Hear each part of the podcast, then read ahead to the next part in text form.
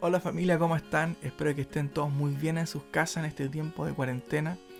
Eh, pero para las personas que hoy día no se sienten tan bien, que están un poco eh, bajoneadas, este devocional está pensado en todos ustedes. Y para comenzar me gustaría hacer algo bastante extraño, que es remontarme al año 2019 cuando se estrenaba la película Avengers Endgame. Eh, la expectativa era tal luego de 10 años de películas de Marvel que todos queríamos estar ahí. Y imagínense ustedes eh, con sus popcorn gigante y su vaso de litro y medio de bebida de Iron Man. Y yo que estoy saliendo a la función anterior les cuento el final de la película. Sí, seguramente lo último que van a querer hacer conmigo es orar y bendecir mi vida. Eh, seguramente más de uno me va a bloquear de Facebook o Instagram por lo que acabo de hacer. Pero hay otra historia, eh, una más linda, más hermosa y mucho más apasionante, en la que Dios me ha estado hablando en el eh, último tiempo, em, donde todos tenemos libre acceso a spoilearla una y otra vez. Y esa es cuando Jesús al final del Apocalipsis gana. Es decir, Jesús siempre gana.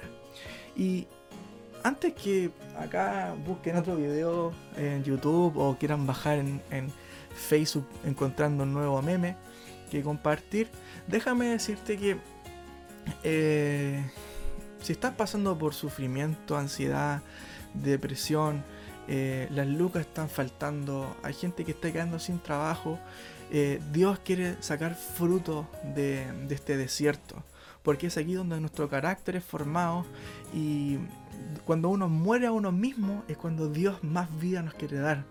Eh, este patrón de que algo tiene que morir para que algo viva lo encontramos prácticamente en toda la Biblia. Eh, Noé, eh, luego del diluvio, hace un sacrificio y que tiene por consecuencia a Dios prometiéndose a sí mismo que nunca más maldeciría la tierra. Es más, dice que mientras la tierra permanezca, siempre habrán cultivo y cosecha, es decir, vida. Cristo mismo es el ejemplo máximo de esto, de que Él tuvo que morir para que nosotros podamos tener vida eterna en Él.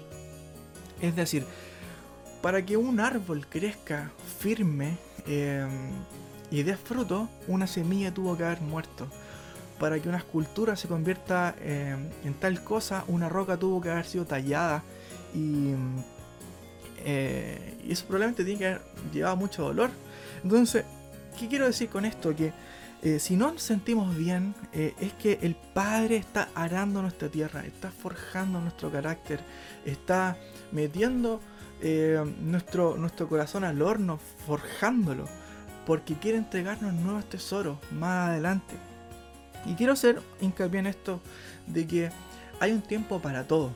En Eclesiastes 3 dice que, y probablemente este sea tu tiempo, un tiempo de llorar, un tiempo de estar triste, pero mañana es el tiempo de reír y disfrutar. Así que ánimo, que esto no durará para siempre. Y quiero eh, terminar haciendo énfasis eh, en otro, otra vez que se repite este patrón de eh, sufrimiento, muerte que lleva la vida. Y es cuando Jesús se entera de la muerte de Lázaro. Y, es aquí donde Jesús muestra su carácter 100% divino y 100% hombre en el versículo más corto de la Biblia en su plenitud, que es Jesús lloró. Em, y quiero dar, hacer un, paréntesis en esto. Por, Jesús lloró y sufrió tanto como cualquiera de nosotros. Es más, si leemos el contexto, Jesús incluso estaba enojado. Entonces, si nuestro creador sufre como nosotros, ¿por qué nosotros no podemos estar mal en este tiempo? Es normal y es súper entendible. Eh, y quiero hacer como también otro paréntesis del paréntesis, eh, y porque es el versículo más corto de la Biblia. Eh, ¿Por qué no fue Jesús lloró y amargamente durante 40 días y 40 noches? ¿O Jesús lloró y se hizo bolita en la cama y nunca más volvió?